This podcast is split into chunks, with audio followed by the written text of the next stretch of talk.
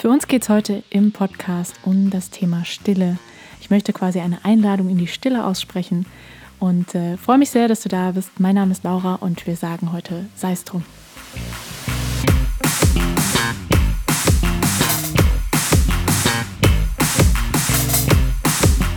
Seit jeher gehöre ich auf jeden Fall zu den Menschen, die man als sehr still bezeichnen würde. Ähm, ich halte mich tendenziell immer eher zurück, wobei diese Formulierung hm, recht hinkt, denn es ist nichts, was ich jetzt aktiv täte. Ja, wenn man sich zurückhält, dann hemmt man etwas, dann zeigt man etwas nicht vollständig. Dem ist in meinem Fall nicht so. Ich bin einfach ein stiller Mensch. Ähm, ich bin sehr gut und sehr feinfühlig im Beobachten. Ich sehe Zusammenhänge, ich spüre auch feinste, subtile Energien, ich sauge sehr viele Impressionen auf ähm, und lasse das dann auch immer gerne nachwirken. Ich brauche auch sehr viel Zeit, um das irgendwie dann nachzuverarbeiten und äh, bin da recht sensibel in meiner Wahrnehmung wahrscheinlich. Und aus meiner Perspektive der Stille, des Beobachtens, ähm, würde es unserer Gesellschaft ganz gut tun, wenn wir uns da auch immer mal mehr hinbegeben. Also ich glaube, wenn wir öfter nur wahrnehmen würden und Raum halten und später dann irgendwie in Worten drauf eingehen würden, da wäre uns viel geholfen. Und ich glaube auch, dass viele Debatten überhaupt nicht geführt werden müssten oder komplett anders geführt würden, wenn wir uns eben achtsamer in sie begeben und wenn wir ähm, ja eben aufmerksam wirklich zuhören auch. Das ist ja auch eine Kunst und nicht schon überlegen, was wir zum Beispiel sagen wollen und wie wir uns verteidigen wollen oder was auch immer, um was auch immer es gerade geht, äh, uns gegenseitig ins Wort fallen und, und Dinge zu zerreden und, und, und, ja. Und in einer Gesellschaft, in der es, sage ich jetzt mal als Arbeitsthese, schon immer viel um höher, schneller weitergeht und um Lautstärke, werde ich natürlich mit meinem Hang zur Stille oft missverstanden. Also Stille Personen gelten ja äh, üblicherweise als schüchtern, introvertiert, gehemmt und das mag hier und da natürlich stimmen. Es ist sehr individuell, aber all diese Begriffe sind auch komplexer, als man einfach erstmal so annimmt. Ne? Und äh, vor allen Dingen müssen diese Annahmen eben auf keinen Fall stimmen und zutreffen. Und seit ich eben viele Fortschritte mache in puncto Selbstakzeptanz, kann ich sagen, dass diese Annahmen auch auf mich nicht wirklich zutreffen. Ja? Also meine Stille rührt aus einer ganz anderen Energie. Und dennoch kommt es regelmäßig vor, dass mein Gegenüber von meiner Stille verunsichert ist. Das kenne ich sehr gut. Ähm, meine Stille befördert dann in vielen Menschen noch mehr Redseligkeit zutage, als sie sonst für sich erleben. Und dann wird irgendwie unbewusst versucht, dadurch meine Stille quasi zu kompensieren. Ja, ähm, das kann dann so aussehen, dass das Gegenüber dann eben recht nervös wird, einfach ähm, ja noch viel redseliger wird ähm, und mir versucht, Dinge aus der Nase zu ziehen, mich zu interviewen oder eben von sich aus eben die Stille füllt mit Anekdoten und Erzählungen. Ähm, es wurde mir gegenüber aber auch schon versucht, meine Stille zu brechen, indem irgendwie gesagt wird, äh, oder indem ich einfach aufgefordert werde, jetzt doch mal was zu sagen. Ich müsste doch auch eine Meinung haben und so weiter. Oder es wurde mir eben mitgeteilt, dass die Stille verunsichernd ist, auf mein Gegenüber verunsichernd wirkt. Und dann kenne ich solche Aussagen wie, du bist so still, das macht mich ganz nervös. Und hier haben wir es natürlich mit sehr komplexen Dynamiken zu tun. Es hat viel mit dem Thema Bindung zu tun und natürlich mit unserer Komfortzone, unseren Nervensystemzuständen und was wir eben jeweils mit dem Thema Stille assoziieren. Also ja, wenn jetzt ein Kind zum Beispiel mit Stille bestraft wurde, dann wird es natürlich, wenn das noch nicht vollständig aufgelöst wurde im Körper, im Menschen, dann kann die Stille natürlich noch Jahre und Jahrzehnte später irgendwie triggern und dann entsprechend gekoppelte Gefühle in uns auslösen. Wenn wir dann jemandem begegnen, der eben eher ruhig ist, der eher still ist, der nicht so viel zu sagen hat, ähm, dann kann es das total nervös machen und total ungut fühlen lassen und wir wissen gar nicht so recht warum. Das kann natürlich hier ähm, mit eine Rolle spielen. Und ich glaube aber auch, dass wir uns immer aus Gründen begegnen. Und ich kenne das sehr gut, dass sehr redselige Menschen in meinem Leben erscheinen und dann wir genau diese Dynamik ähm, nachspielen quasi. Und ich glaube, darin liegt halt immer ganz viel Heilungspotenzial und zwar für beide Seiten natürlich. Also wir lernen stets voneinander und ich darf mich in Gegenwart von einer Person, die tendenziell mehr spricht als ich, darf ich mich inspirieren lassen, mich freier auszudrücken, mehr Raum einzunehmen und einfach mehr da zu sein, in, auch in verbaler Form. Und ich darf auch, weil ich sehr viel aufnehme, mich in Begegnungen mit solchen Menschen ganz besonders an meine Grenzen erinnern und schauen, wann reicht es mir, was brauche ich jetzt. Ähm, das kann ich eben auch ganz formidabel üben mit Leuten, die sehr viel verbalen Raum einnehmen. Und mein Gegenüber wiederum darf von mir lernen, wenn es bereit ist dafür, dass Stille auch was Feines ist, dass Stille eine Qualität ist, die ganz natürlich ist, die ganz stressfrei ist, die ganz schön ist und da trotzdem auch eine tiefe Verbundenheit vorhanden ist. Wir müssen nicht reden, um verbunden zu sein. Wir müssen nicht reden, um zu wissen, wie es uns geht. Ähm, und das ist ein Angebot, was ich quasi unbewusst und mittlerweile natürlich auch bewusst ähm, anbiete an meine Mitmenschen. Es ist quasi eine Einladung in die Stille und eben eine Einladung dahin, wo Worte sowieso nicht hinreichen, sage ich jetzt mal. Also Stille ist für mich einfach total wohltuend und ich genieße das sehr. Für mich ist Stille sehr selbstverständlich.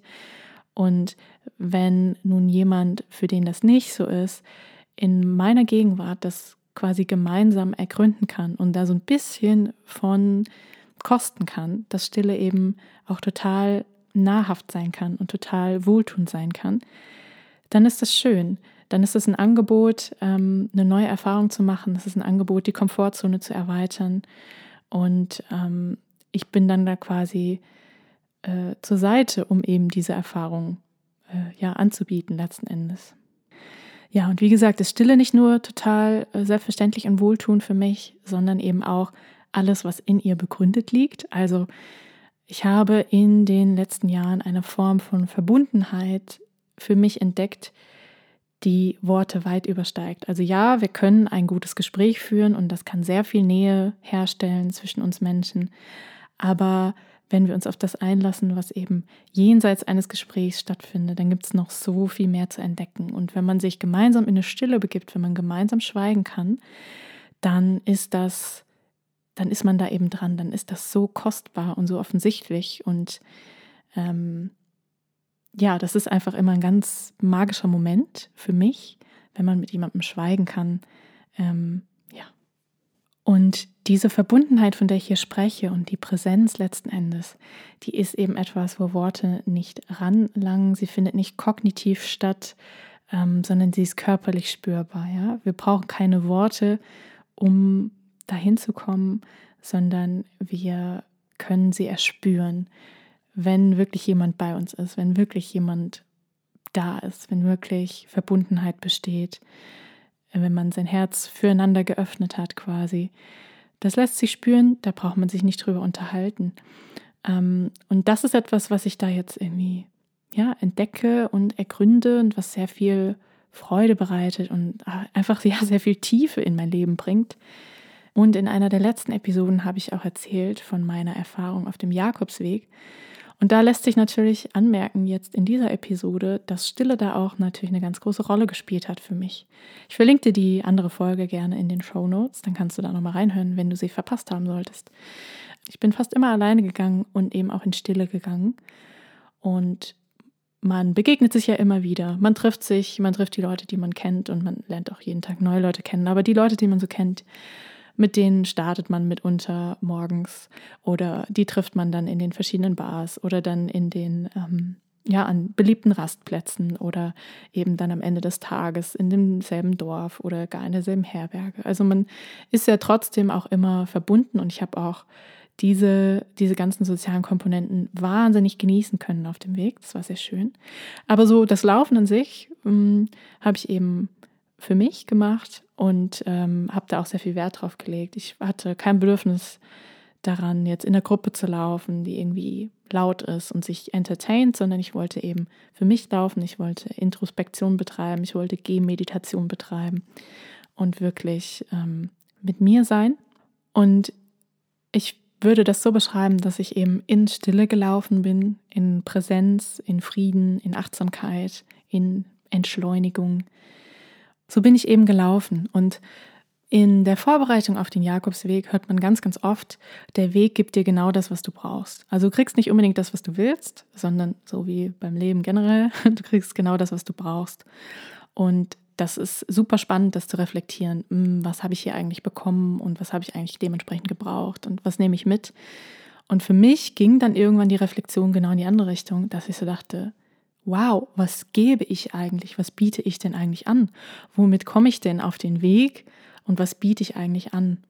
Und ich habe eben an genau diesem Punkt festgestellt, ich biete diese Qualitäten, diese verkörperten Eigenschaften, die biete ich eben auch meinen Mitpilgernden an.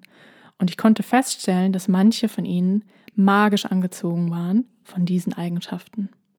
Und so kam es dann auch dazu, dass ich mit manchen Leuten wirklich in Stille gegangen bin, ein Stück. Teilweise auch ein langes Stück. Teilweise haben wir uns auch zwischendurch immer wieder unterhalten. Und dennoch war da immer auch die Stille. Und teilweise war da nur die Stille. Und trotzdem waren wir total verbunden.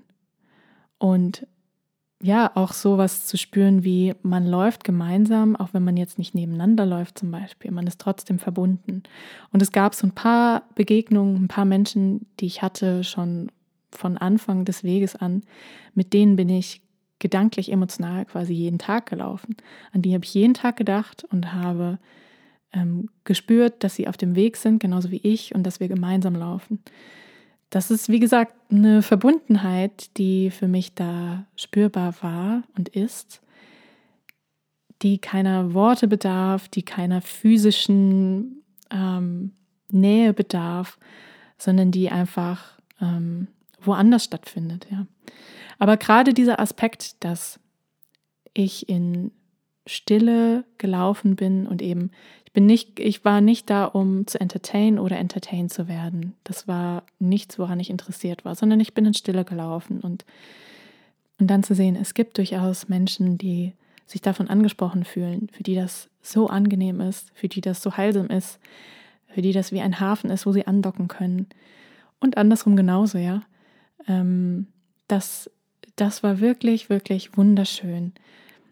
Und auf dem Jakobsweg habe ich durch diese Erfahrung einfach nochmal gemerkt, was für ein Geschenk meine natürliche Stille ist.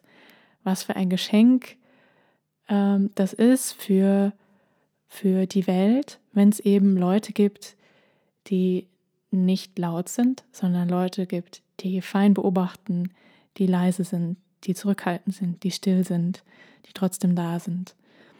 Einfach aus Balancegründen für diese Welt, ja. Und einfach auch für genau die Leute, die da auch sind oder die da interessiert dran sind, die damit resonieren. Das ähm, fand ich höchst inspirierend, das alles zu beobachten, welche Rolle Stille für mich wirklich spielt und äh, wie, wie viel selbstverständlicher das für mich so wird, dass ich eben von Haus aus eher eine stille Person bin, die durchaus auch sehr laut und rätselig sein kann. Sonst würde ich auch zum Beispiel keinen Podcast einsprechen. ich weiß, dass meine Stille früher auch eine Art der Kompensation war, mit der ich mich durch soziale Interaktionen bewegt habe und versucht habe, das zu meistern. Ähm, und heute kann ich aber ganz klar sagen, da hat sich so viel ähm, gezeigt, so viel getan. Die Stille, von der ich heute spreche, die fußt auf einer tiefen Gelassenheit. Und die kommt aus einer Liebe und einem Vertrauen und ähm, dieser Verbundenheit, die ich versuche zu beschreiben. Und deswegen verstehe ich mein Sein und übe mich darin, das eben noch mehr und mehr anzunehmen, wirklich als eine Einladung in die Stille. Natürlich kann ich auch laut sein, natürlich kann ich auch total aus mir rausgehen und es gibt die Anteile in mir, die das auch, die auch dafür sorgen, dass das passiert. Ähm, aber so diese natürliche Qualität des ich kann Stille wunderbar halten. Für mich ist das total selbstverständlich und ich kann das ganz vielen Leuten anbieten. Und für die ist das nicht immer, aber manchmal ein wahnsinniges Geschenk, dass sie das so ein bisschen kosten können und dass sie da so ein bisschen reinwachsen können. Weil letzten Endes, Hot, Hot Take, wünschen wir uns doch alle Frieden und Stille und Ruhe und irgendwie Ausgeglichenheit. Und ja, es ist schön, wenn man, wenn man bemerkt, dass man, dass sich diese Qualitäten einladen lassen ins eigene Leben, dass man sich dahin entwickeln kann, wenn man das möchte. Und dass es da irgendwie Wege hin gibt, wenn es nicht schon ähm, zur eigenen verkörperten Realität geworden ist bislang. Jetzt habe ich sehr viel geredet dafür, dass ich in die Stille einladen wollte. Aber vielleicht magst du das ja auf eigene Faust jetzt anschließen, dass du wirklich einfach mal schaust ähm, und reflektierst, wie gut kann ich mit Stille sein, wie natürlich ist das für mich, wann fällt mir das leichter, wann weniger leicht, ähm, welche Praktiken in meinem Alltag unterstützen mich darin, mit einer Stille zu sein und ähm, Stille auch im besten Falle zu genießen? Welche Menschen unterstützen mich darin, das zu tun und da reinzuwachsen? Das wären jetzt so inspirierende Fragen, die mir da spontan in den Sinn kommen. Ich wünsche dir eine gute Zeit. Bis zum nächsten Mal. Wir hören uns gerne in einer weiteren Episode wieder. Du kannst dich jederzeit gerne bei mir melden. Ich freue mich immer von dir zu hören. Du findest mich im Netz unter laurachristinefink.de und wir hören uns, wie gesagt, gerne in einer weiteren Folge. Bis dahin, lass dir gut gehen und sei es wie es ist.